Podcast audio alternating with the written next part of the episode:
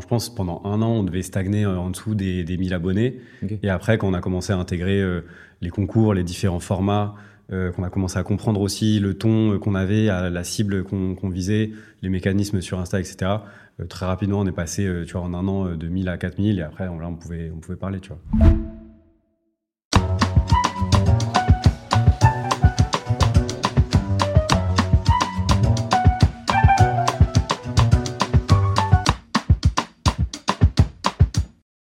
Bonjour à tous, aujourd'hui on a la chance d'accueillir Théodore qui est la personne derrière Newton et je trouvais ça hyper intéressant d'interviewer pour voir bah, comment ça fonctionne, de monter un média, c'est quoi les principales missions, comment, ça, comment il s'organise, etc.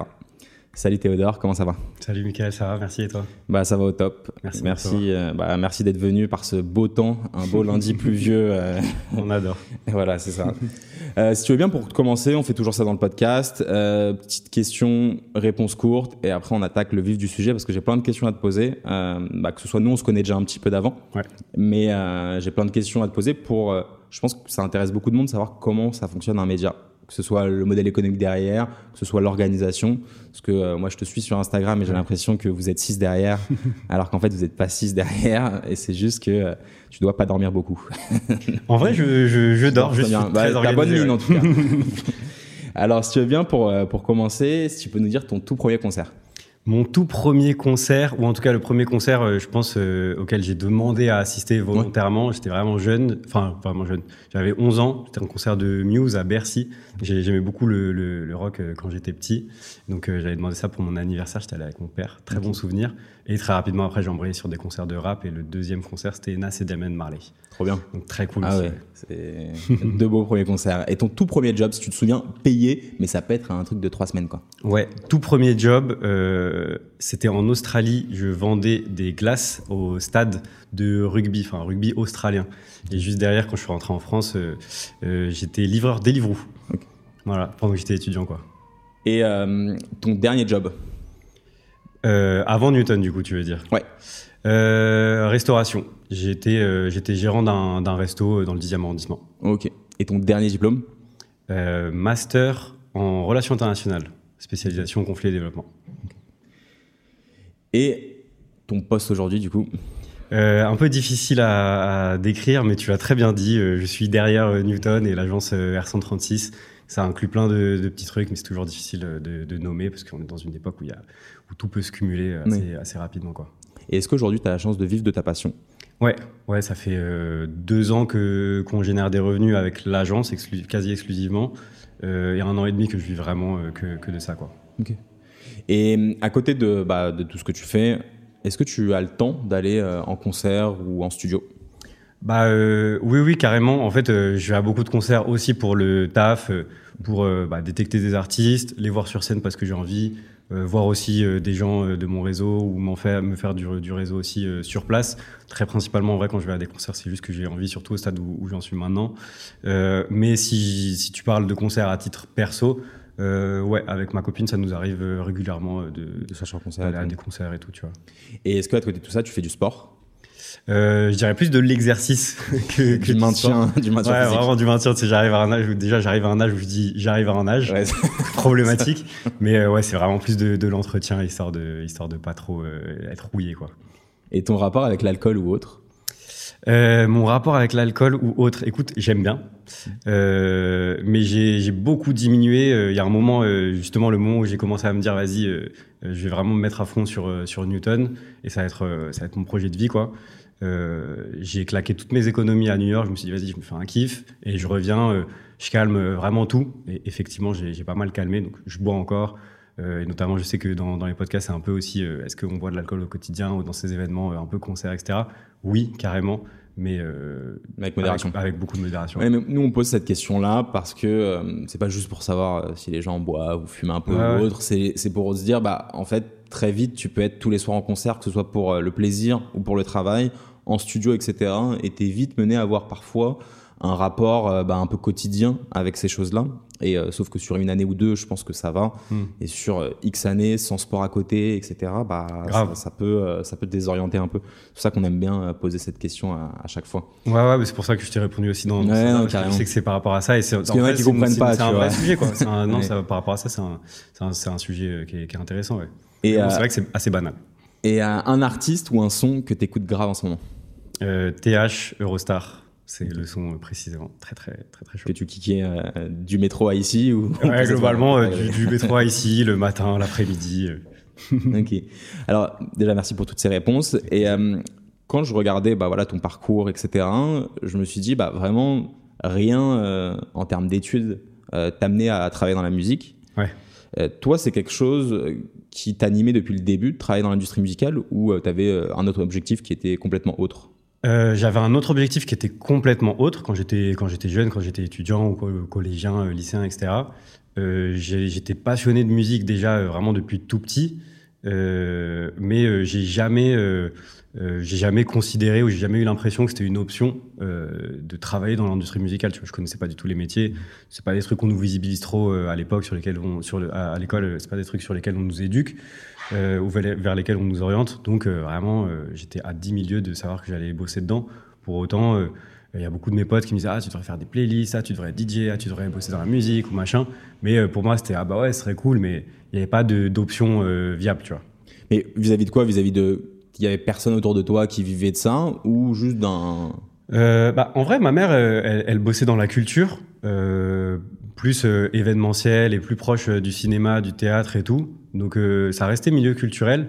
Mais euh, bon, en plus, euh, enfin, ouais, non, j'avais personne. Bon, après, je te parle d'années où j'étais au collège, lycée, Bien donc j'avais personne effectivement dans mon entourage qui bossait dans la musique. Et, euh, et je sais pas, je pense c'est aussi, euh, j'étais, j'étais pas mauvais à l'école et j'aimais bien tous ces sujets-là, etc. Donc très rapidement, on me disait ouais, fais, fais tel type d'études, etc. Et ça me semblait, ça me semblait cool pour moi. Et les objectifs que j'avais à cette époque-là, ils correspondaient aux études que, que j'ai fait. Et euh, juste, c'est euh, en, en y étant que, que je me suis rendu compte que ça me ressemblait pas, quoi. Ouais, c'est ça, parce que toi, tu as fait des études de sciences politiques. Exactement. À Sciences Po. Ouais. Et, euh, et derrière, bah, tu as commencé un petit peu à travailler après ces études-là.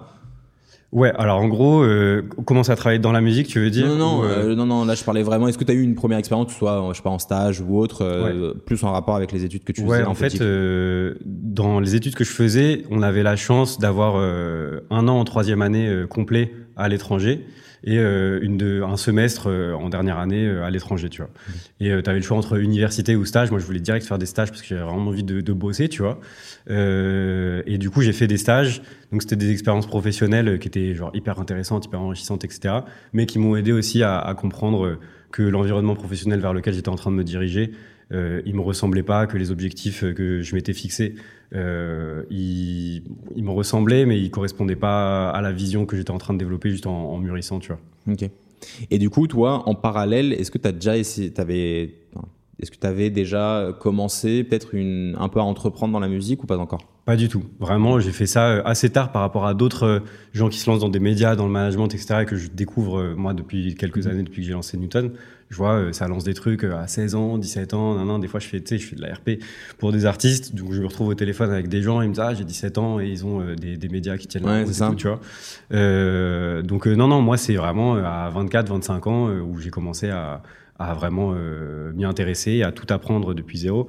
Ce que je dis souvent, c'est moi, j'avais même pas Instagram euh, quand on a lancé Newton, tu vois. Je connaissais pas les réseaux sociaux et tout. J'avais Facebook. T'étais pas trop réseaux sociaux de base J'étais pas du tout réseaux sociaux. Mais tu sais que je trouve que ces profils-là, alors peut-être je me trompe, hein, mais Ouais. ces profils-là qui sont pas réseaux sociaux, euh, parfois ils sont même meilleurs que ceux qui sont très réseaux sociaux parce qu'ils comprennent euh, tout de suite le, le modèle d'un réseau social et pas la version que utilisateur.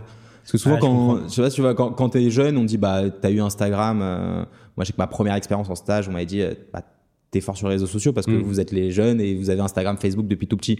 Mais en fait, on l'utilise en termes d'utilisateur, mais pas en termes de business. Et quand tu l'utilises pas, je trouve que tu as un autre regard. Pas forcément vrai, mais tu as un autre regard quand même dessus. Ouais, c'est intéressant. J'avais jamais euh, intellectualisé ça, mais ouais, c'est c'est vrai que je suis arrivé avec direct une approche de OK, comment ça fonctionne, comment Bah, c'est les ça. gens ils interagissent, qu'est-ce qu'il faut faire, euh, truc, tu vois. Donc j'étais éclaté au début évidemment, mais euh, j'étais tout le temps dans l'analyse de ce que je faisais, de comment les gens ils réagissaient, qu'est-ce qui existait d'autre, etc. Et, et donc toi, à ce moment-là, euh, tu, tu te dis ouais, euh, let's go pour faire un média. Est-ce que je crée un Instagram? Qu'est-ce que c'était quoi ton état d'esprit? Euh, au tout début, quand je sortais du coup euh, des, stages où c'était des expériences euh, assez, euh, assez, assez denses et où vraiment en plus, genre je sortais d'un milieu où c'était un peu, tracé, très professionnalisant, etc. Donc je me suis pas tout de suite dit je vais lancer un média et mon média et sur Instagram et machin.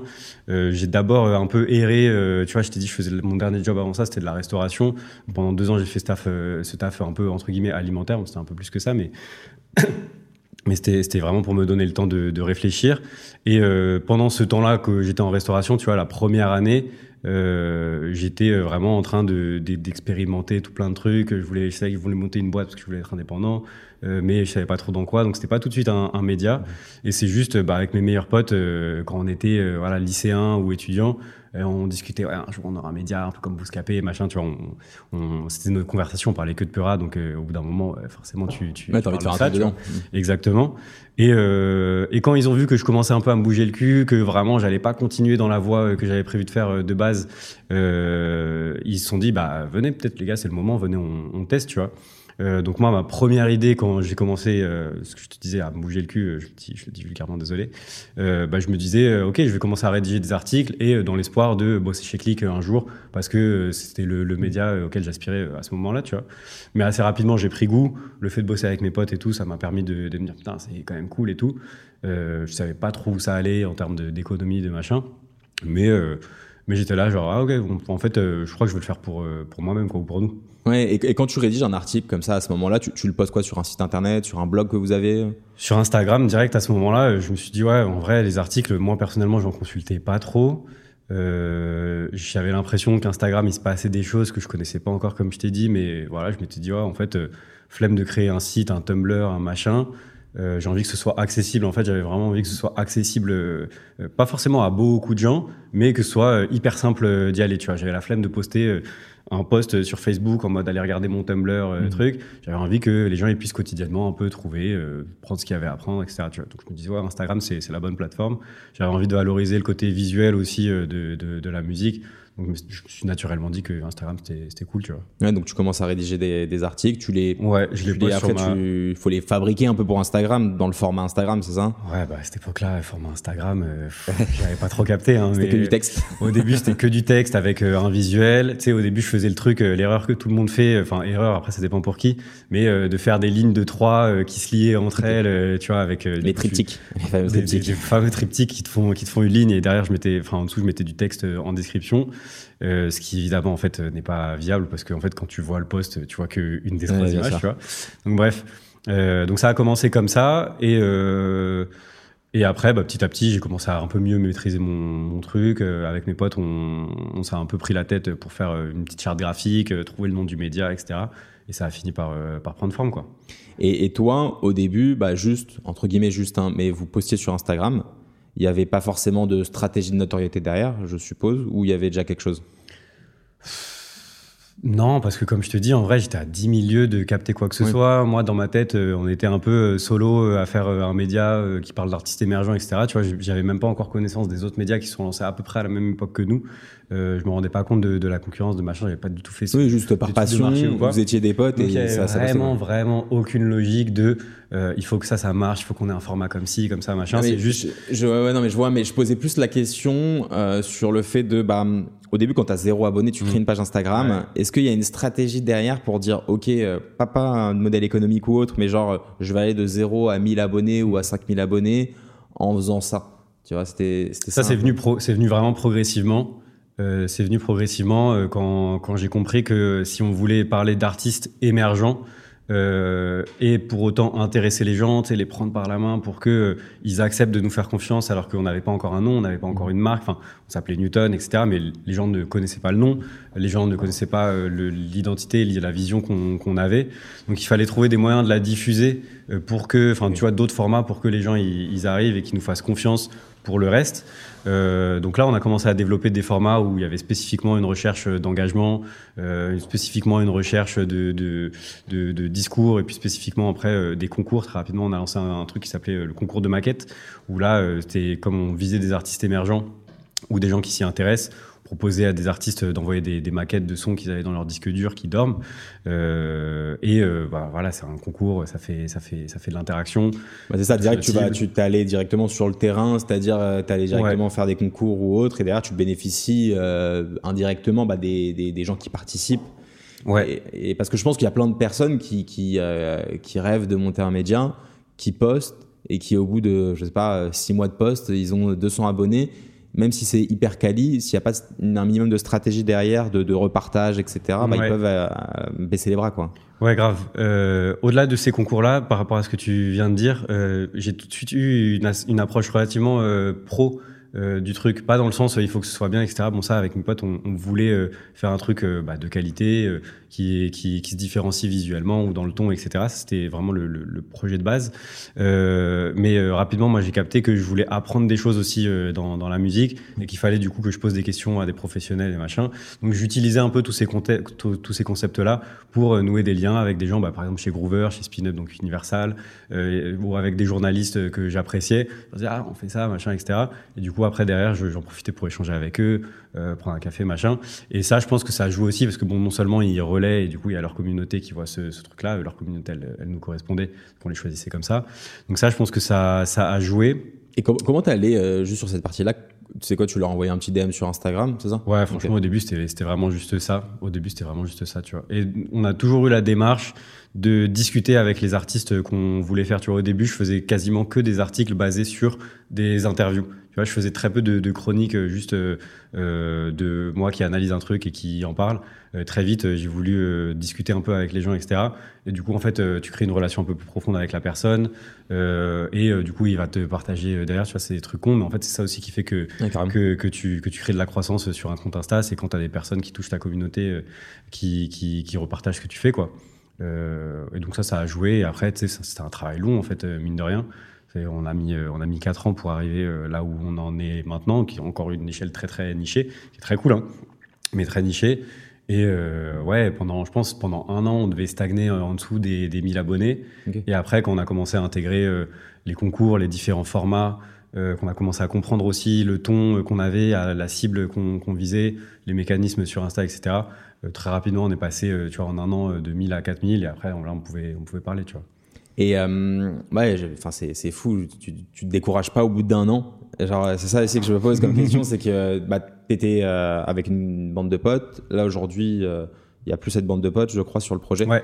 Donc euh, comment toi, euh, au bout d'un an, tu te dis bah voilà, on est que à tant d'abonnés, on fait, on n'a pas encore un modèle économique, je suppose derrière.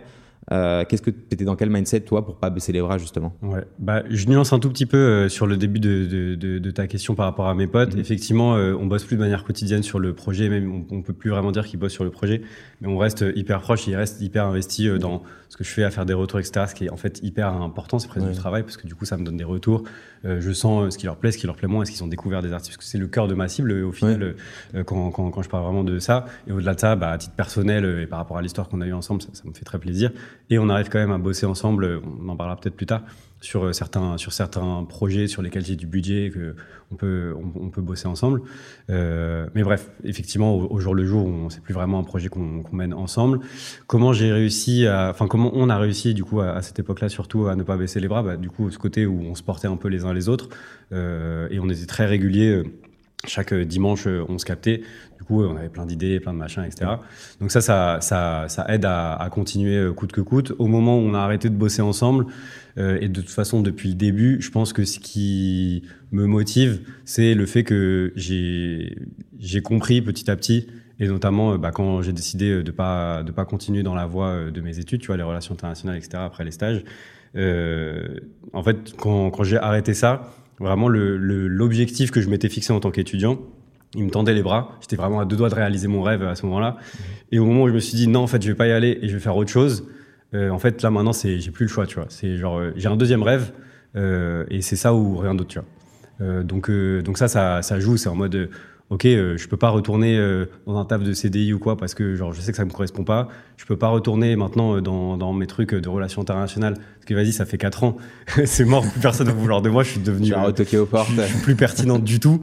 et là, quand même, je fais ce que je kiffe. On avait quand même aussi au-delà de au-delà de ces trucs là, il y avait quand même des gens que j'aimais bien ou en qui j'avais confiance, etc., qui nous disaient de continuer, tu vois, ou qui avaient l'air d'apprécier et tout ça. Donc j'avais l'impression quand même de pas être dans le flou total.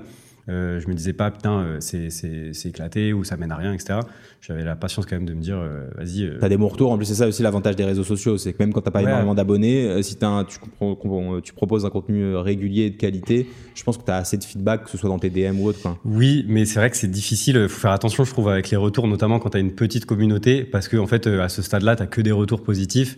Et il faut pas trop non plus se laisser encenser en ouais, c'est trop cool, et pas se remettre en question. Parce que euh, en fait ça mène à rien tu vois. Sinon on en serait encore au stade d'avoir les mêmes formats qu'avant la même charte graphique le même machin. Euh, si on écoutait les gens aussi euh, bah, il y a des chartes graphiques qu'on a changé où les gens nous disaient non faut surtout pas la changer nan, et les gens ils sont réfractaires au, changement bah en fait les, gens qui te suivent à un stade A ils ont l'impression que ce stade A c'est ton c'est c'est là où tu dois être c'est là c'est pour ça qu'ils te kiffent etc tu vois euh, mais toi, ton rôle, en tout cas, j'estime, c'est euh, bah, d'arriver à les amener là où toi tu veux aller, pas, pas rester là où eux ils veulent que tu sois, tu vois. Ouais, et pour qu'ils restent sur le bateau et que de nouvelles personnes euh, montent sur le bateau aussi. Et, et, toi, voilà, donc tu restes hyper déterminé. Mmh. Et bah, aujourd'hui, moi, quand je vois tes posts, il y a plein de commentaires. Tu as une communauté que tu as construite. Tu pas encore 100 000 abonnés, mais c'est tout ce que je te souhaite et ça va arriver euh, très Après, bientôt. pour le coup, c'est vraiment pas le but d'avoir une méga communauté et tout. Je veux vraiment qu'on garde le côté euh, sur les artistes émergents, à proprement parler. Artistes émergents, hyper précis, etc. Ouais, mais ça se voit que c'est 10 000 vraies personnes derrière. Parce que tu vois, il y, y, a des médias euh, qui, ont, qui ont beaucoup d'abonnés. C'est super ce qu'ils font aussi. Mais euh, il y a beaucoup moins d'engouement c'est-à-dire que euh, moi qui, euh, qui regarde direct, euh, c'est peut-être un défaut professionnel, mais je regarde direct bah, le nombre de commentaires, un peu ces trucs-là, bah, je vois que tes taux ils sont hyper élevés. C'est-à-dire que tu parles à ta communauté directement, ta communauté interagit avec ce que tu fais. Et ça, tu penses que, alors les facteurs c'est de faire de la qualité, d'être constant, etc. Mais tu, tu, peux un peu nous le décrire, comment ça se fait que toi, par rapport à peut-être d'autres médias, tu arrives à avoir une communauté si engagée? Ouais. Je pense que ça, c'est un, un, truc qui est dans la vision depuis le début. Newton, en fait, c'était non seulement une référence à Isaac Newton, tu vois, parce que délire de storytelling un peu perché, mais c'était aussi l'idée de dire on va parler de musique sur un nouveau ton. Et ce nouveau ton, c'était cette volonté euh, d'avoir une relation horizontale avec euh, les artistes et aussi avec euh, le public. Par relation horizontale, j'entends, tu vois, la plupart des médias ou même moi comment je consomme d'autres médias que, que Newton, c'est vertical, c'est-à-dire le média décide de parler de quelque chose de telle manière et moi je le reçois. Donc ça va de eux vers vers nous et des fois l'artiste va avoir tendance à être la resta dont le média parle. Dont que le public reçoit tu vois donc c'est très vertical comme relation là où nous on voulait avoir une relation bah, très égal à égal avec euh, les artistes, sans que ce soit euh, ni péjoratif d'un côté ou de l'autre pour d'autres types de relations, et avec le public. Donc euh, dès le début, on a construit la communauté et la, le style, euh, le ton Newton sur la base du dialogue. Tout le temps, tout le temps, tout le temps. Tu vois, on a ce, poste, ce format de poste avec euh, des conversations par DM. Euh, pareil, les interviews d'artistes, on les, on les stylise comme des conversations par DM, etc. Ce qui donne un côté assez naturel et assez accessible. vraiment, l'accessibilité, c'est l'un des, tu vois, c'est l'une des qualités clés qu'on essaie de, de, de garder. Donc, je pense que ça, ça, ça joue beaucoup. Je pense que le, slogan, les chiffres mentent pas la qualité c'est un slogan qui à la fois nous permet de rester niche et d'être très compréhensible et aussi euh, euh, de, correspondre à un public qui a envie de, ce truc-là. Tu vois, tous les publics, tu vois, le grand public n'a pas forcément envie de, ça. Tout le monde n'est pas d'accord avec le slogan, etc. Mais le public qu'on vise, euh, qui est un public un peu de, de digger, de curieux, d'avant-gardiste ou euh, de voilà, tu vois, euh, il est attaché à ça et du coup. Euh, il a l'impression, je pense, quand il commente, de faire partie de, ce mouvement-là. Tu vois, il y a ce côté euh, valeur qui, vient jouer avec ça. Et euh, bah, comme je te disais, tous les formats qu'on a pu lancer, tous les concepts, il y a toujours ce délire de euh, dialogue, partage, solidarité, que ce soit avec le concours de maquettes, euh, avec euh, vraiment tout ce qu'on fait, il y a toujours euh, une volonté d'interaction. Si je suis honnête, je trouve que les, derniers mois euh, d'activité, notamment parce que on, en parlera peut-être après, je suis un peu moins accompagné sur le sur le projet. Ça s'est un petit peu perdu ce côté interaction, vraiment discussion. On faisait plein de, des stories, des sondages, des machins, et notamment plein de posts qui s'appelaient les corda pas corda. À une époque, c'était très très important aussi dans notre construction, où on prenait vraiment position, on donnait notre avis sur un sujet concerne la musique ou société et musique, etc. Et on demandait vraiment aux gens euh, est-ce qu'ils étaient corda ou pas corda, une question très simple. Mhm. Et on se retrouvait avec des, des gens qui, qui, étaient prêts à écrire des pavés et tout parce que on arrivait à mettre le doigt sur, sur quelque chose. Et je pense que ça, c'est des formats qui contribuent aussi à, à entre guillemets, euh, pas, enfin éduquer c'est le mauvais mot, mais habituer euh, la communauté à faire partie du truc, tu vois. Et aussi la clarté, je pense, de notre édito, qui est effectivement genre 100% émergence et les gens, ils savent ce qu'on fait et dans quelle mouvance on est, tu vois. Ils arrivent à, à l'identifier. Et euh, je pense qu'il y a un peu de reconnaissance aussi, sans que ce soit prétentieux de, de ma part ou quoi. Je pense qu'il y a de la reconnaissance de être vraiment focus sur ce, sur ce terrain-là, tu vois. Là où peut-être euh, d'autres médias où il y a moins d'engagement, mais qui permet peut-être des fois d'être plus impactant. Parce que euh, si tu parles d'artistes qui sont mainstream ou quoi, bah, peut-être que tu vas réussir à toucher un, plus large public et que le jour où tu vas parler d'un artiste émergent, tu vas peut-être avoir plus d'impact sur lui, que ce soit sur sa crédibilité, sa notoriété, etc., que ce que Newton peut avoir. Mais peut-être que des fois aussi, tu vas viser à côté pour ta communauté qui n'a pas forcément l'habitude euh, d'avoir ce type d'artiste. Euh, voilà. Ouais, mais, ça, ouais, mais carrément, c'est hyper intéressant d'avoir tous ces éléments-là. Et, euh, et, la question qui me vient direct, c'est euh, tu dois avoir la tête dans le guidon. Et du coup, est-ce que, par exemple, sur comment tu as défini ta ligne éditoriale, est-ce que tu te dis, bah voilà, j'ai telle et telle typologie de poste qu'il faut que je fasse au moins deux fois par semaine? C'est quelque chose comme ça que tu as pour pas. Ouais, ok. Ouais, ouais, carrément. en fait j'ai construit euh, les différents. Tu vois, assez vite, comme je te disais, on a. Enfin, de toute façon, c'est assez courant euh, chez plein de médias. On a vraiment des formats euh, spécifiques. Euh, et en fait, petit à petit, à mesure que je comprenais comment fonctionnait Instagram et ce qui fonctionnait, est-ce que, est ce qui correspondait, enfin, ce dont j'avais besoin, ce que j'avais besoin de créer pour atteindre euh, l'engagement et la relation avec le public que je voulais euh, avoir, euh, bah, je me disais, OK, il faut que j'ai tel type de poste pour générer de l'engagement. Il faut que j'ai tel type de poste pour que les gens ils se tapent un peu des barres. Il faut que j'ai tel type de poste pour juste notre image, pour prendre position sur telle ou telle chose. Et donc, une fois que j'avais un peu toutes ces idées de format, j'essaye de, enfin, j'en teste régulièrement plein, tu vois, ça change vraiment tout le temps. Je les renouvelle vraiment quatre fois par an, je pense. Je renouvelle un peu les, les, formats. pour même même quand ils continuent à, à marcher bien, tu vois. Euh, et euh, j'essaye de, de, faire ma tambouille. J'ai mon, j'ai mon Excel avec, euh, OK, là, je vise du commentaire, là, je vise du machin, là, je vise du machin, là, je vise du machin. Là, je fais découvrir un artiste. Je peux pas en faire découvrir 12 par semaine, ça n'a pas de sens, parce mhm. qu'il faut que les gens ils puissent. Ils aient le temps d'écouter. Faut, faut pas qu'ils surconsomment non plus le, le, le contenu qu'on leur propose, les artistes qu'on leur compose, qu'on, leur propose, ça correspond pas à, à notre vision. Euh, et du coup, une fois que j'ai ça, bah, effectivement, je construis euh, ma semaine avec, euh, j'essaie d'avoir un poste engageant, un poste prise de position, un poste découverte, un poste machin. Et du coup, ça me fait une, une un, espèce de, de, de plan d'engagement où je sais que on remplit notre vision.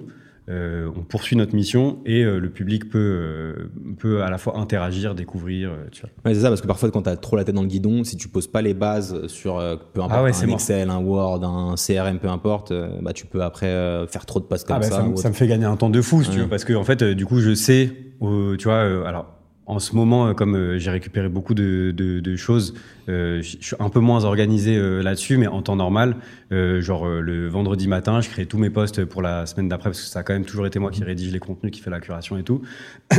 le vendredi matin, je fais, toute ma curation, je rédige mes posts, entre le jeudi soir et le vendredi matin, tu vois. et en fait, si je je sais pas, si j'ai pas déjà une grille de lecture de quel format je vais faire, je risque d'être dans le rush et euh, de favoriser des formats qui sont faciles à créer, type euh, les formats curation, découverte, machin, où il n'y a pas trop d'écriture. Alors que là, je sais, euh, ok, je dois créer ce poste-là, ce poste-là, ce poste-là, je cherche mes sujets, j'y vais, ça va droit au but. Et ça, ça me fait gagner énormément de temps parce que si à chaque fois, chaque semaine, je dois réfléchir à, tiens, la semaine prochaine, qu'est-ce que je poste, ou même si le mardi, je me lève et je fais, bon, je poste quoi aujourd'hui, c'est bon. non, c'est pas possible. je pense une, une bonne organisation comme ta, c'est vraiment la, la, la, clé pour rester constant. Euh, dans ce dans ce game là et euh, et du coup bah maintenant qu'on a bien compris euh, un peu comment comment ça s'est créé ta, ta stratégie sur les réseaux sociaux bah derrière tout média a un modèle économique. Et bah déjà, toi, tu nous en as parlé un petit peu, mais comment tu t'organises en nombre de personnes? C'est-à-dire que moi, avant de te connaître, je pensais qu'il y avait beaucoup, beaucoup, beaucoup de monde. comment vous organisez déjà en termes Il y a combien de personnes? Et qui fait quoi à peu près? On a une très petite équipe. donc pendant un an et demi, le moment où on a vraiment développé, enfin lancé et développé euh, l'agence, euh, je bossais très notamment avec une euh, avec une femme qui s'appelle Julie, donc Julie Goussu qui bosse maintenant chez Rappeuse en Liberté. Et à ce moment-là, genre vraiment on était en, binôme, on bossait. C'était la c'est la seule personne avec qui jusqu'à maintenant j'ai bossé vraiment bah, comme un vrai job, tu vois. Enfin c'est un vrai job, mais genre tu vois 5 jours sur 7 avec des horaires et machin. Euh, donc à ce moment-là, elle, elle bossait euh, sur, euh, elle faisait, je, te, je, te, résume globalement. Bien sûr, en, en gros, hein, dans, dans, les grandes lignes. Elle faisait l'ARP sur l'agence. Une relation presse. la relation presse, pardon, sur sur l'agence R136, le CM donc community management sur Newton, donc vraiment juste créer les posts et les et les, et les poster avec le calendrier, etc. Tout ce que ça inclut et la production événementielle. Donc en vrai, c'était moi quand je parle d'elle, je dis c'était un monstre quoi. Mhm. Elle est capable de, de, de, elle était capable de faire plein de choses et de les faire toujours avec beaucoup de, de rigueur. Donc ça, ça a aidé beaucoup. À ce moment-là, du coup, quand je l'ai recruté, j'ai recruté aussi quelques autres personnes, euh, mais très principalement, euh, étant donné que à ce moment-là, euh, je recrutais euh, des bénévoles et j'ai, enfin, je fais très attention avec le avec le, bénévolat.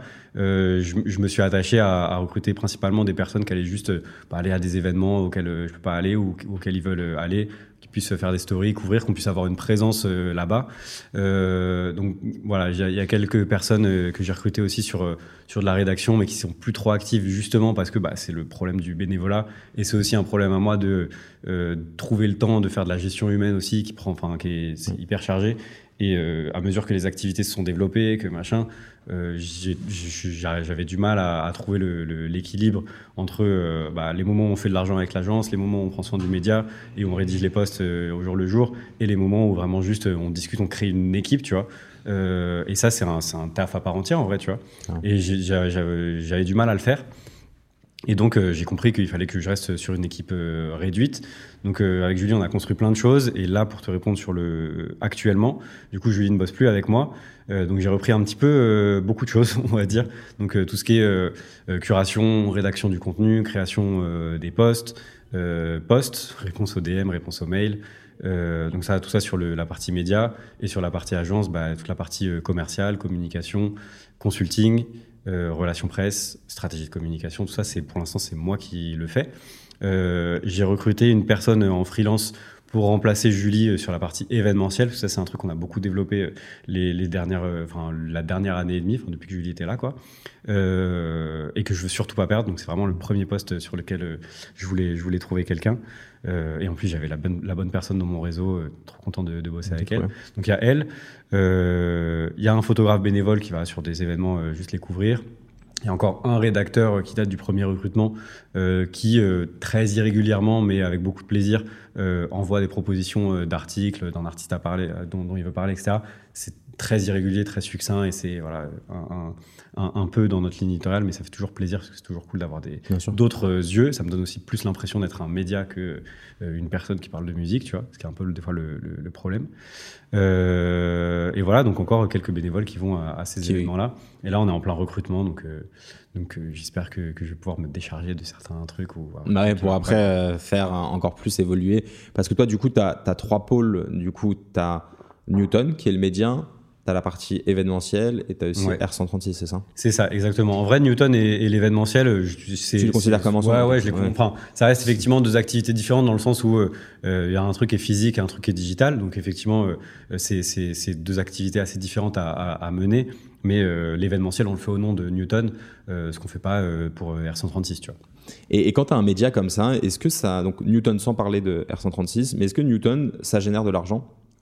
Non, alors euh, on a beaucoup essayé euh, d'en générer, alors pas forcément euh, à travers les artistes, c'est-à-dire que les modèles économiques de, médias, ça va être en, partie pour les, notamment pour les plus gros médias, mais ça va être du contenu, création de contenu marketing pour des labels ou pour des artistes, etc. Donc ils envoient une grille tarifaire ils créent tel ou tel contenu pour pour ce prix-là, ça, ça correspond pas trop à, à, en fait, ça correspond pas trop à, il y a rien de, je, je, trouve ça très bien qu'ils le fassent. C'est un modèle économique qui, qui, qui, permet à des médias de se, de se pérenniser. Après, évidemment, il y a un cadre éthique à, à, à s'imposer, je pense, euh, là-dessus, que tout le monde ne respecte pas, ça, on va pas se mentir.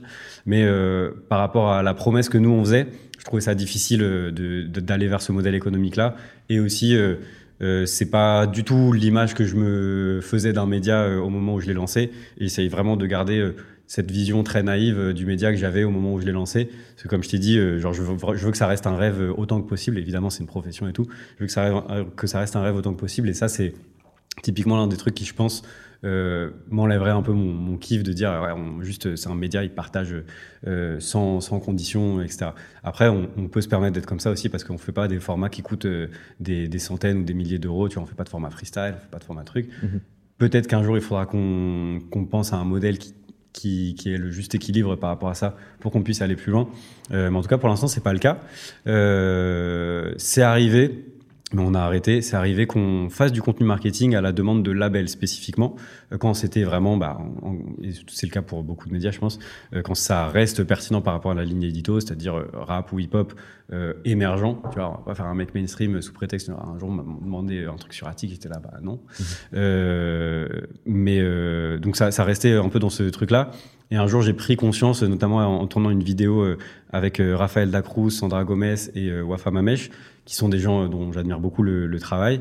Euh, et on parlait justement, c'était le thème de, du, fonctionnement des médias actuels, etc. Et, euh, et, on a beaucoup parlé de transparence à, ce moment-là dans cette vidéo. Et je me suis un peu dit, putain, eux, c'est des gens que, voilà, dont j'apprécie le travail. Quand je veux qu'on, quand on pense à Newton, je veux qu'on, qu'on se réfère un peu à cette, cette, cette typologie de, de personnes et de, de manière de travailler. Donc ça, ça a été très important pour moi comme, comme conversation. Et euh, à ce moment-là, bah, du coup, c'est, c'est label-là avec qui euh, ça arrivait. Alors c'était très succinct, tu vois, c'était même pas 10%, je pense, de, de nos postes euh, mensuels. Euh, mais à ce moment-là, bah, j'ai dit au label euh, avec qui on, avec qui on faisait ces choses-là, bah, si vous voulez qu'on continue, il n'y a pas de souci, mais on mettra une mention rémunérée, machin. Ça peut être un truc. voilà. J'essaie de trouver une solution avec eux et euh, la porte est fermée directement parce que bah, chez tel ou tel autre média, euh, on leur demande pas ça et que eux ils n'ont pas envie, je pense, de, oui, bien sûr, mettre cette image-là sur le, sur, le, sur le poste, tu vois.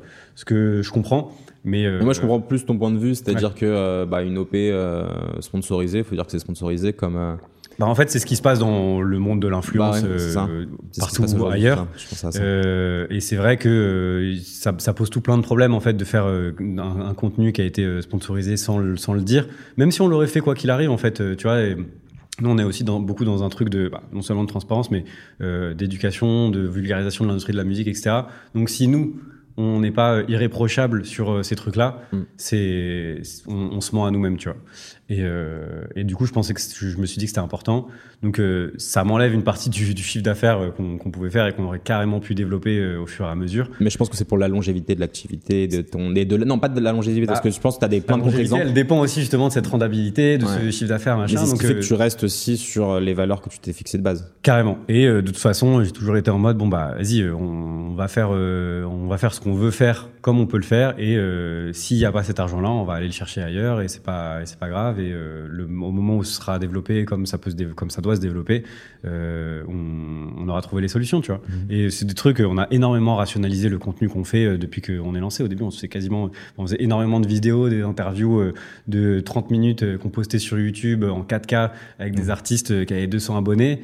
Euh, voilà, on a rationalisé un petit peu à ce niveau-là, tu vois. Donc, euh, on prend aussi, euh, on, on, va aussi sur du contenu qui est, qui est, plus efficace et qui nous permet de garder cette liberté-là. Et après, évidemment, bah, il y a le, la partie agence qui permet. Ah, justement, j'allais venir sur, sur, la partie agence. toi, comment tu fonctionnes? Est-ce que tu fonctionnes comme un bureau de presse un peu classique? C'est quoi un peu la particularité de l'agence?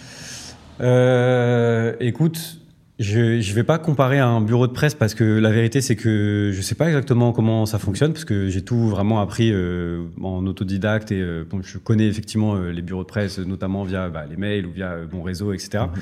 Mais je sais pas forcément tout leur process donc je vais juste te parler d'une autre. Nous du coup on a notre page Instagram R136 dans laquelle sur le lien en bio il y a un petit formulaire. Les artistes y postulent euh, et euh, moi, je, je, je, regarde un petit peu toutes les candidatures euh, qu'il y a. J'appelle vraiment ça des candidatures parce que je prends pas tout le monde. Euh, et euh, si je pense que le besoin qui est exprimé dans le formulaire et que le budget est adapté à ce que nous on peut faire avec l'artiste, là, on s'appelle, on discute, etc. Et on voit ce dont ils ont, ce dont ils ont besoin. Tu, tu te bases sur quoi Juste sur, bah, ils te proposent des sons, des visuels. ouais. Ça? bah, je me base sur effectivement les sons. Enfin, je demande un lien de, de ce qu'il a fait. Donc des fois, tu as des artistes qui ont un projet qui va venir, ils m'envoient le lien euh, SoundCloud, des fois ils ont un single, des fois ils m'envoient un, clip euh, qui est, qui est daté, mhm. euh, etc. Donc je me base sur ça parce que la, la priorité c'est évidemment toujours la, la, la, musique. Et après j'essaye de capter dans le formulaire est-ce que euh, est-ce qu'il il identifie son, son, besoin de manière un petit peu réaliste ou non? Euh, alors c'est pas rédhibitoire si genre il est méga irréaliste et que sa musique est bonne. Typiquement, euh, ce qui arrive le plus souvent, c'est des artistes qui me disent euh, je veux de la relation presse parce qu'ils ont vu ce qu'on a fait avec Tiff, avec Sto, avec ADVM. Ils disent ah c'est ça qu'il me faut, je vais être sur tous les médias et ça va être automatique grâce à eux. Donc ils arrivent, ils ont ça, sauf que bah ils en sont pas au stade de, des artistes que je viens de, te citer. Donc, il faut déconstruire un petit peu avec eux ce qui se passe. Et si tu as un artiste qui t'envoie un projet genre, genre horriblement mixé et qui veut faire de la RP et qu'il a 100 euros, là je te caricature vraiment, ça, ça, n'arrive jamais que ce soit à ce point-là à côté de la plaque. Mais si c'est ça, je vais lui, je vais pas prendre le temps de l'appeler pour le coup je lui envoie un mail. J'essaye quand même de, de, de, détailler un, petit peu, tu vois. Je réponds toujours euh, sur ces candidatures-là, en tout cas. Euh, J'essaye de détailler un petit peu. Genre, ouais, la demande, elle est un peu irréaliste, que ce soit en termes de budget, en termes de musicalité, etc. Si tu veux, reviens euh, nous voir euh, à d'autres moments ou n'hésite pas à te renseigner sur d'autres agences ou euh, renseigne-toi sur notre site sur les services que qu'on propose et qui pourraient peut-être t'aider. Parce que justement là où j'allais en venir c'est que et par exemple peut-être que je m'éparpille. Non t'inquiète. C'est que on, a des services on a construit les services pour qu'ils soient adaptés à différents stades d'émergence. Parce que évidemment tous les artistes n'ont pas besoin de relations presse tous les artistes n'ont pas besoin d'une strate de com avec du, du contenu une stratégie d'engagement etc il y en a qui ont juste besoin de se former de comprendre comment l'industrie fonctionne. Et l'industrie c'est, je le dis vraiment avec des guillemets parce que les, consultings, les formations qu'on propose, c'est euh, vraiment hyper concrètement comment je fais moi à mon stade pour euh, sortir mon projet, le promouvoir correctement, le budgétiser, etc. Donc c'est pas euh, genre comment fonctionne l'industrie 101, c'est genre toi, tel artiste, comment est-ce que tu vas sortir ce projet-là, qu'est-ce que tu dois apprendre, savoir, faire pour concrètement, tu vois, il y a aucun Enfin, c'est presque prétentieux de dire ça, mais il n'y a rien de superflu euh, sans que ce soit. Euh, enfin, c'est très important le superflu ou mhm. le, théorique, mais c'est très très concret euh, ce qu'on qu'on fait avec eux. Et des fois, quand ils veulent autre chose, je peux les rediriger vers ça si la, si la demande elle est elle est, elle est C'est des sortes de masterclass slash coaching, c'est ça un peu? Euh, ouais, c'est ça. Je vais pas trouver le mot parfait parce que coaching, euh, ça va être très euh, ouais, on, te on te coach. Masterclass, c'est pas trop ça parce que j'essaie que ça reste justement un, dialogue pour que ce soit super concret. En fait, masterclass, euh, ça a plein de, de, très bons aspects. En fait, ce serait cool qu'on arrive à développer dans le futur une partie masterclass où on peut prendre plein de gens en même temps et leur fournir tu vois, tout, toute la partie théorique et un peu aussi ce que le, le, modèle que vous avez trouvé, l'équilibre que vous avez trouvé que, je trouve très cool et que moi j'ai pas encore réussi à créer chez nous parce que bah voilà, il y a toute une partie qui est où tu répète la même chose à tout le monde, mais il y a quand même toute une partie où c'est pratique et tu t'adaptes. Ouais, ouais c'est ça. Ouais, mais c'est pour ça que je disais masterclass coaching parce que moi aussi le terme il est hyper dur. Je sais pas s'il existe parce que masterclass on s'imagine un peu un cours euh, ouais, un en fac, ouais, c'est un cours magistral. Et euh, coaching, c'est vrai que ça fait un petit masterclass, peu. Masterclass c'est très égocentré en mode t'as un expert, euh, il parle et toi tu, tu fermes ta bouche.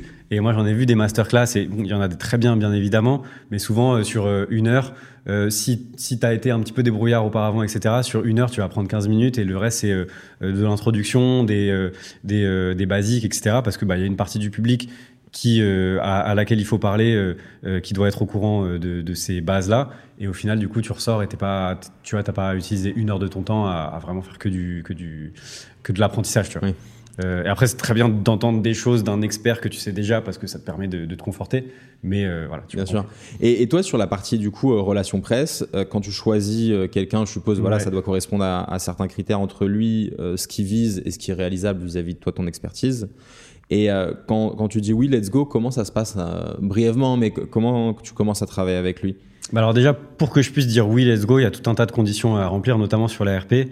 Euh, pour, comprendre pourquoi il y a autant de conditions, enfin autant, en vrai elles sont, quasiment, euh, elles, coulent presque de source, mais euh, j'ai l'impression qu'on on en a plus que, sur d'autres agences.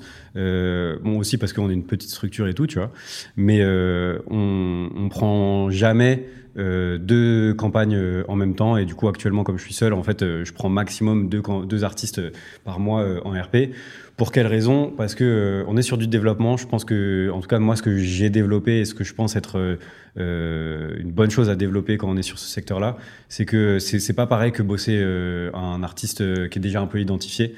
je trouve qu'il y a peut-être plus d'efforts à faire et je, je, le vois sur des artistes qu'on a accompagnés à un stade A et qu'on accompagne ensuite sur un stade B.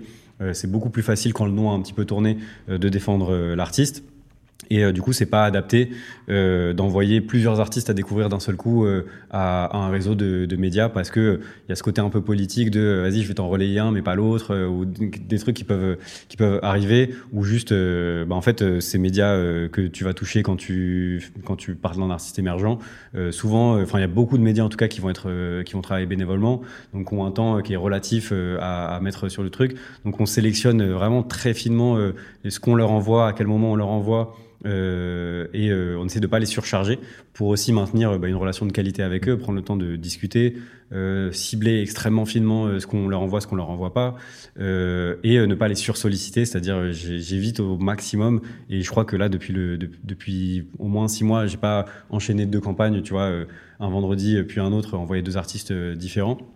Euh, et je pense que ça, ça joue sur euh, la capacité à réussir, à, à, au moins obtenir des retours. Tu vois, le, la capacité à obtenir un relais, bah, ça reste très subjectif, ça dépend de, de plein d'autres trucs qui dépendent pas que de moi euh, d'ailleurs. Mais au moins, la capacité à obtenir des retours, elle est, elle est vraiment maximisée par cette méthode, je pense, ou en tout cas à ce stade de notre développement, tu vois. Parce que peut-être que quand on aura une réputation encore meilleure, une notoriété encore meilleure, un réseau encore plus solide, etc., pourra se permettre de faire plus de, de, de volume, tu vois.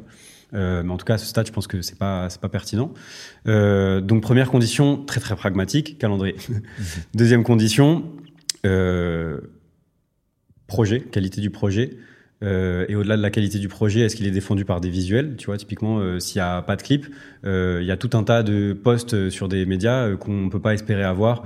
Typiquement, des tweets focus, c'est un peu plus compliqué quand il n'y a pas de clip. on va être dans beaucoup de sorties de la semaine, on va pas trop avoir de, de, de chroniques ou machin, parce qu'en fait, le, le, média va se dire, bah, j'ai rien pour le public, pour que lui mettre sous la dent, pour engager les gens, etc. En tout cas, j'ai moins de choses. Ouais, un visuel. Donc ça, c'est c'est euh, c'est pas rédhibitoire. Ça peut arriver selon les objectifs que l'artiste se fixe. Et justement, c'est une, une, autre condition.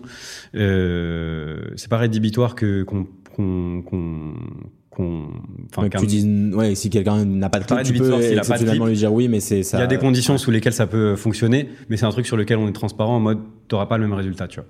Euh, pour autant je pousse pas les artistes émergents à faire à tout prix euh, un clip etc parce que ça coûte cher c'est pas toujours facile à défendre etc mais effectivement si pour le relais média c'est un facilitateur. euh, c'est un facilitateur. Donc s'il y a pas de clip ça veut dire que mon résultat il est un peu inférieur et donc lui son retour oui, sur investissement il est un peu inférieur.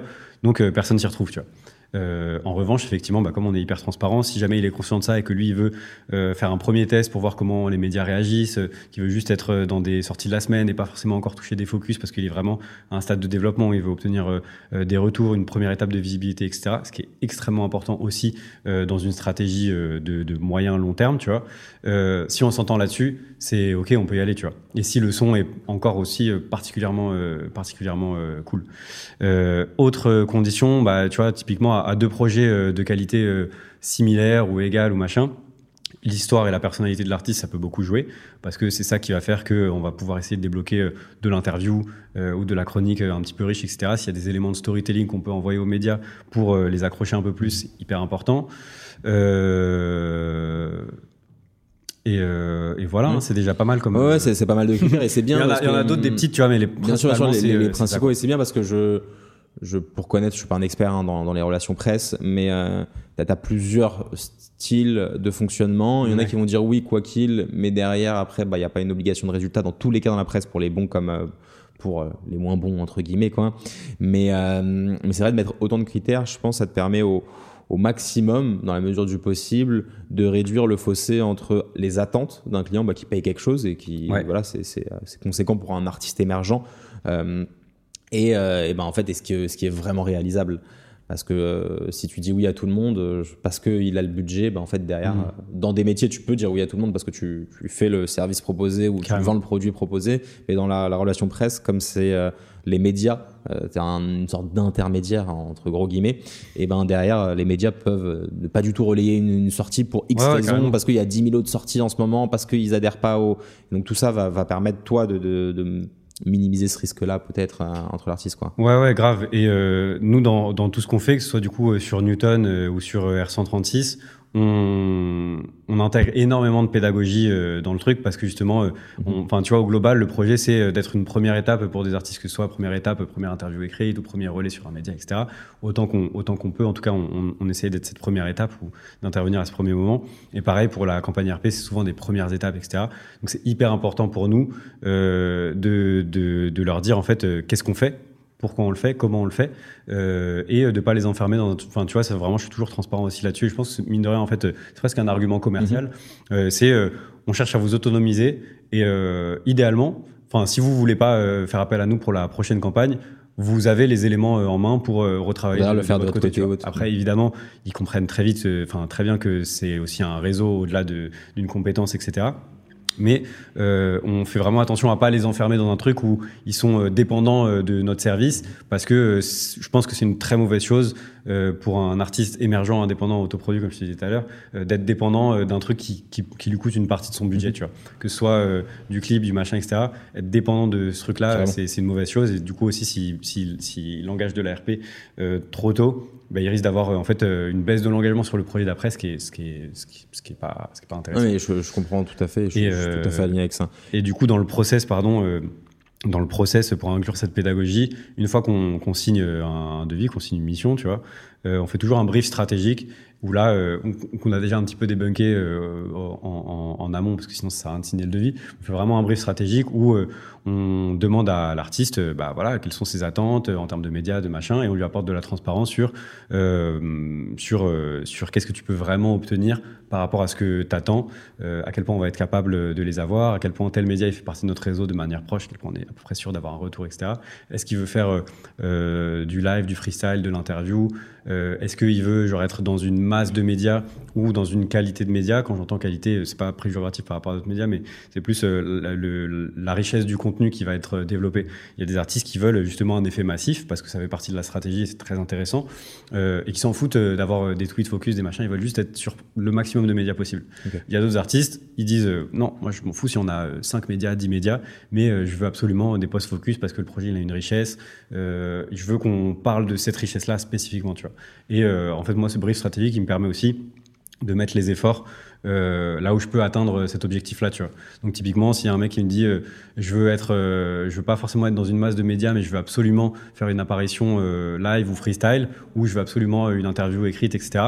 Bah, euh, pour moi, pouvoir rester dans les coups que je lui propose sans aller, tu vois, euh, sans, sans perdre de l'argent euh, là-dessus, euh, bah, je vais simplement mettre beaucoup beaucoup d'efforts sur cette zone-là, sans évidemment négliger tout le reste. Mais les Oui, médias qui peuvent ton- lui proposer le contenu qui, qui vise qui, qui vise pour que la mission soit remplie, je vais je vais les travailler au corps, tu vois. Ok.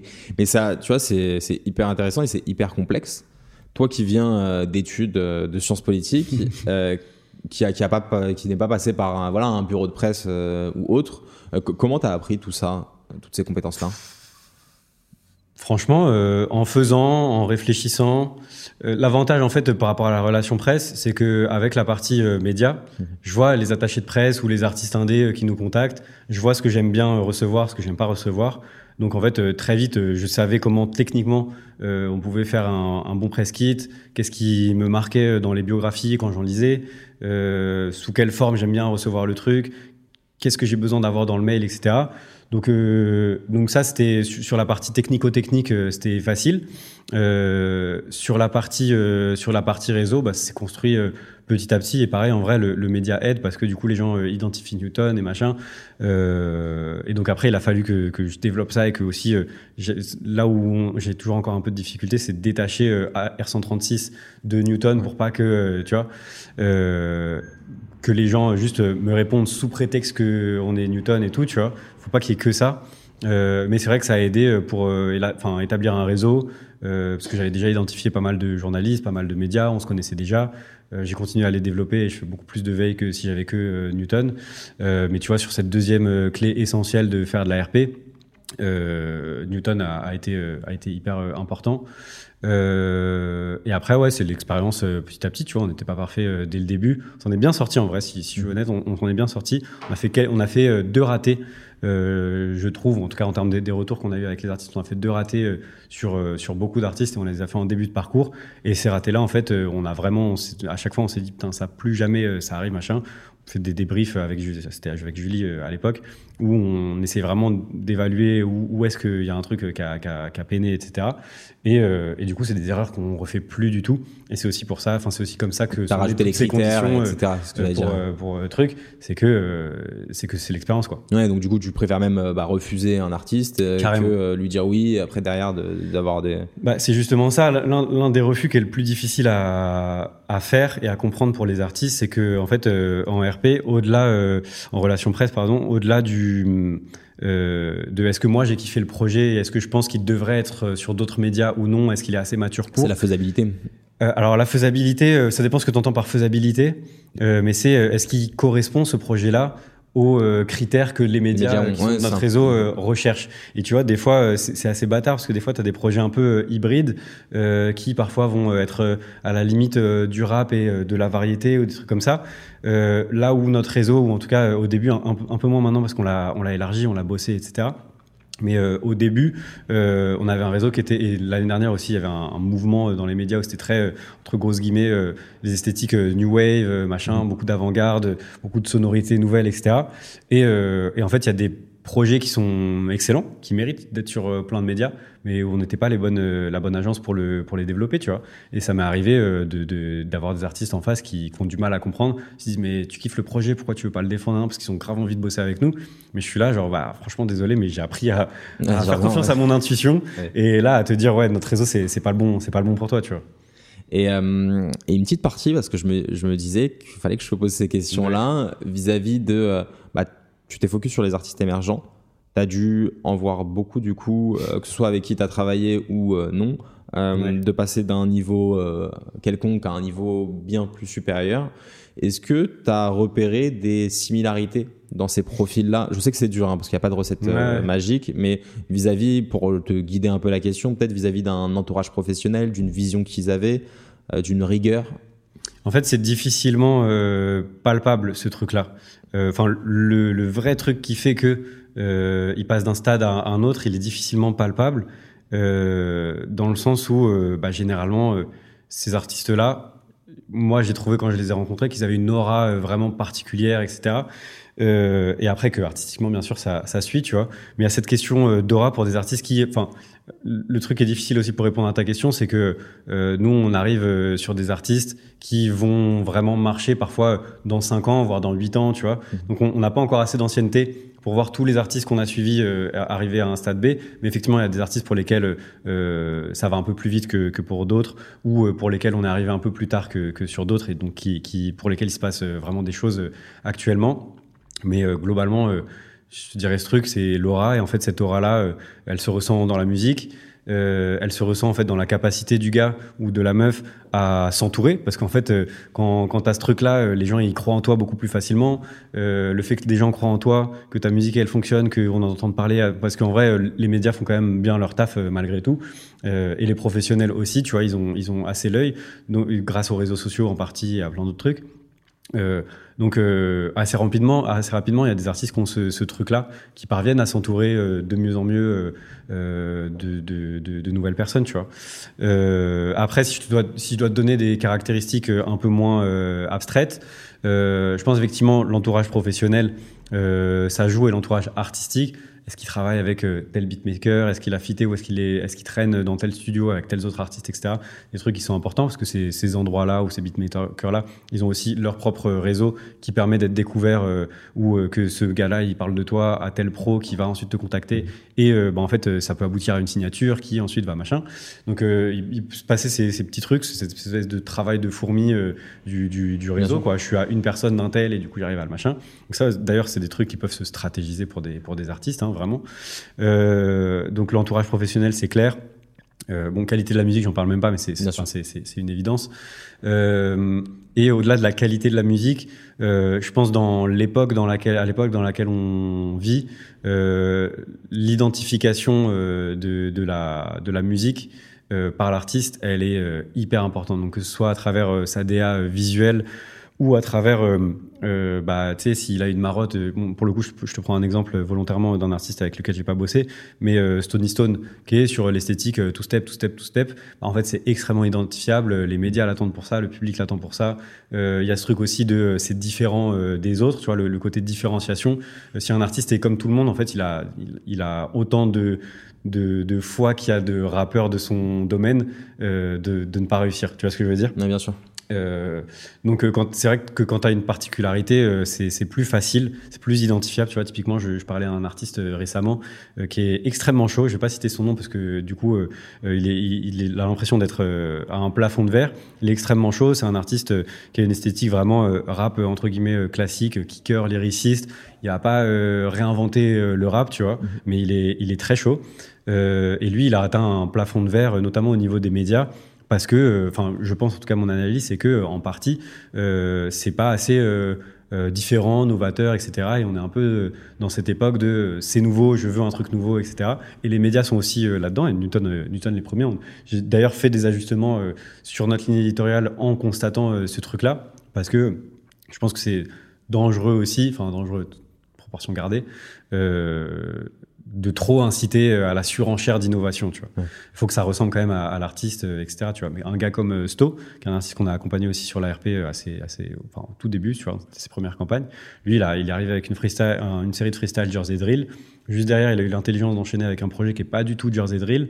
Et là, il se relance dans une série qui s'appelle Drift Music. Et lui, du coup, c'est le gars qui fait de la musique, du, du rap avec des sonorités d'avant-garde sans s'enfermer dans, dans, dans une seule d'entre elles, tu vois. Euh, et ça, c'est un modèle qui est, qui est, super intéressant. Mais euh, c'est très cynique, en fait, euh, à partir du moment où tu dis que pour réussir, un artiste, il doit encadrer sa manière de faire de l'art. bien sûr, bien sûr. Donc, c'est pas un truc que je conseillerais, mais effectivement, je remarque que ça. Ouais, tu, tu peux voir quelques tendances, que ce soit celui qui est plutôt studio, peut-être aussi, qui a une rigueur, un entourage professionnel. Mais tu vois, Bébé Jacques aussi, qu'on a, nous, qu'on a interviewé assez tôt dans, dans sa carrière, il réinvente pas la musique euh, il a vraiment une plume particulière, etc. Mais il, réinvente pas la musique. C'est vraiment, euh, justement, pour le coup, ça, se passe euh, dans, la DA, dans, son, dans sa stratégie, vraiment, qu'il que, que, y a eu beaucoup de choses, tu vois. que ce soit dans le fait de faire plusieurs volumes sur le, sur le premier album.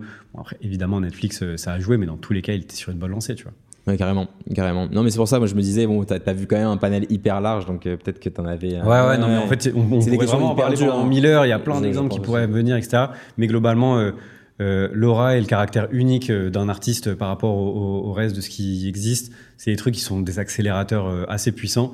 Ce qui ne veut pas dire que, en étant dans une musicalité qui est pas forcément originale entre guillemets, on peut pas. Mais effectivement, il y a peut-être d'autres forces à aller chercher du coup, que ce soit au niveau de l'entourage. Tu vois, un, un, gars comme Malo, il réinvente pas la musique, il réinvente pas le rap. il est juste super chaud à tous les niveaux, bien entouré et c'est tout droit, tu vois.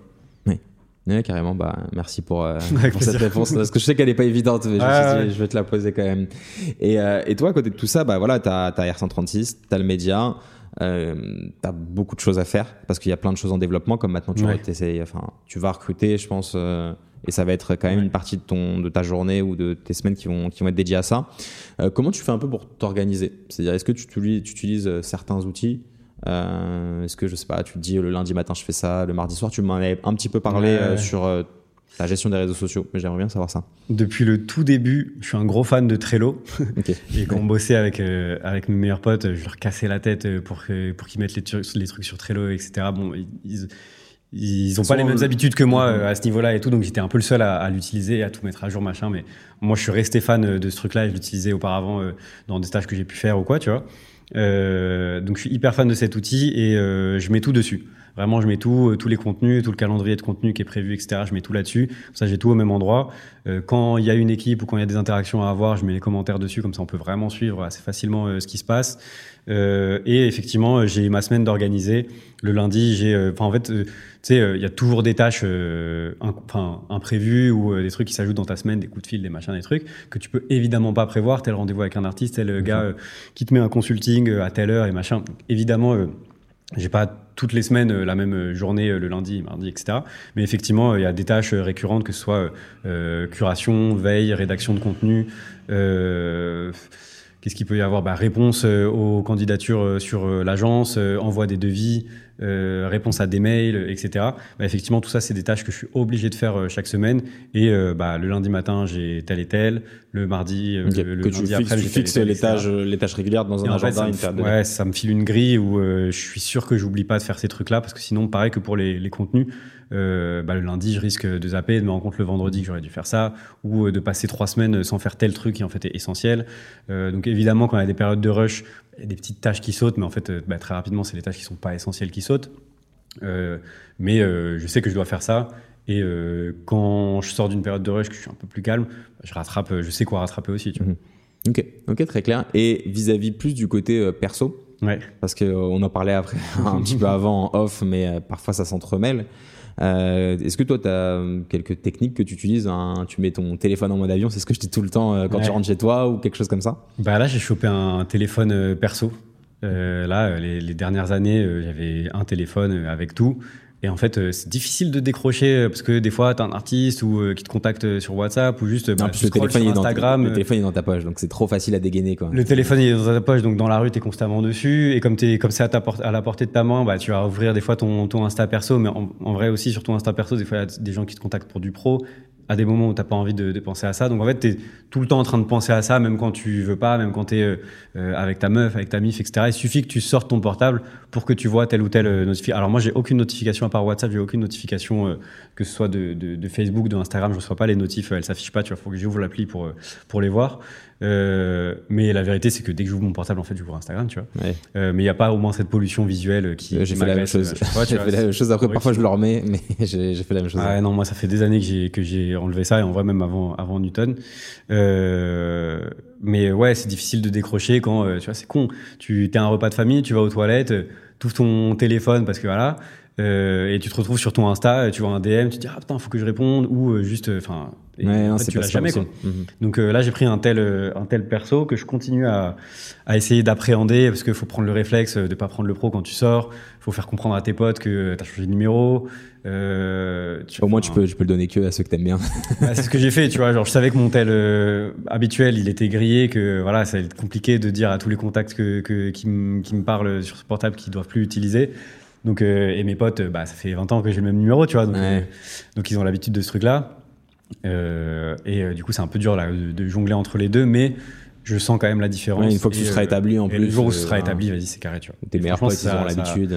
Ça, ça, change la vie, même, tu vois, si je me balade et que j'ai que mon tel perso, ou j'ai pas Instagram, ou j'ai pas ces trucs-là, euh, bah en fait, euh, je regarde, euh, je regarde où je marche. Tu vois. Alors que auparavant, je suis quand même beaucoup sur sur mon tel. C'est ça, c'est ça le, le vrai problème. C'est ça, je trouve ça intéressant de voir un peu comment chacun gère gère ça. c'est ce truc-là qui est toxique. De, en fait, t'es en train de travailler sans te rendre compte que tu travailles, mais du coup, ça te prend du temps de, de cerveau disponible. Et, euh, et, ça, ça t'empêche de dormir correctement parce que du coup, en fait, euh, entre 18h et minuit, t'as finalement vra jamais vraiment coupé. Euh, il peut, tu peux avoir un message qui te fait penser ah je dois faire tel truc et machin. Mm-hmm. Et du coup, en fait, tu pars au lit et tu penses à ça, tu te dis ah faut que je le fasse. C'est impossible de dormir dans ces conditions. Tu, peux te réveiller et faire avoir ah ouais, un schéma. Ça, ça m'est arrivé, ça m'est arrivé mille fois, soit de répondre, soit de noter, soit de me noter justement dans mon Trello, qui répondre à ça, etc.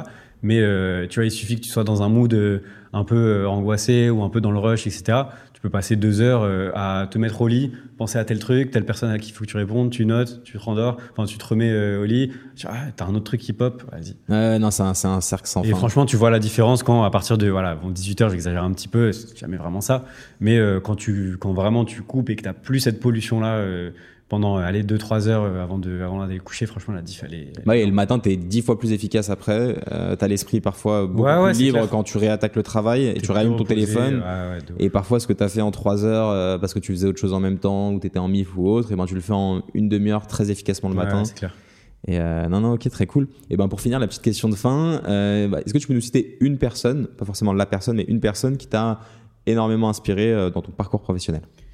Euh, franchement, c'est difficile d'en citer une parce que j'ai envie de dire euh, vraiment mon entourage euh, de manière générale. Tu vois, tous mes potes, on fait tous des choses hyper différentes. On a, enfin, j'ai aucun pote de, de il y a longtemps. Enfin, tous mes potes, en fait, on se connaît depuis minimum euh, 10 ans. mon meilleur pote, enfin, ça fait 20 ans qu'on se connaît, etc. Donc tous m'inspirent et et ça me nourrit en fait de voir ce que eux ils font, la manière dont ils le font, les valeurs qu'ils arrivent à garder, les valeurs qu'ils ont dû un peu lâcher, etc. Ça m'inspire beaucoup. Euh, on a un parti, en particulier bah, avec qui j'ai monté euh, Newton au début, qui s'appelle Mathias, qui lui est, est, est photographe et euh, qui, qui m'inspire en, en, particulier parce que euh, il a toujours plus ou moins su où il voulait y aller et eu la patience d'y aller petit à petit, tu vois. Mmh. quitte à faire des trucs qui correspondent pas à ce qui, enfin, en vrai, oui et non sur ce truc-là, tu vois. Il a toujours fait ce qu'il voulait faire et il, il s'est jamais éparpillé, il est toujours resté grave lui-même, etc. Mais euh, j'ai toujours eu l'impression, après je sais pas à quel point il l'intellectualise, etc. Tu vois, mais j'ai toujours eu l'impression que chaque étape de, de sa vie euh, professionnelle ou même personnelle, etc. C'est euh, ça doit être là à ce moment-là, tu vois. Okay. Il le sait et ça le mène au truc qu'il doit faire après, etc. Tu vois. Et pourtant, je pense que c'est un gars qui fait ça hyper naturellement. Et c'est ça aussi qui est inspirant, c'est qu'il arrive à rester dans son truc sans justement se poser. Enfin, en tout cas, il donne pas l'impression de se poser genre un milliard de questions.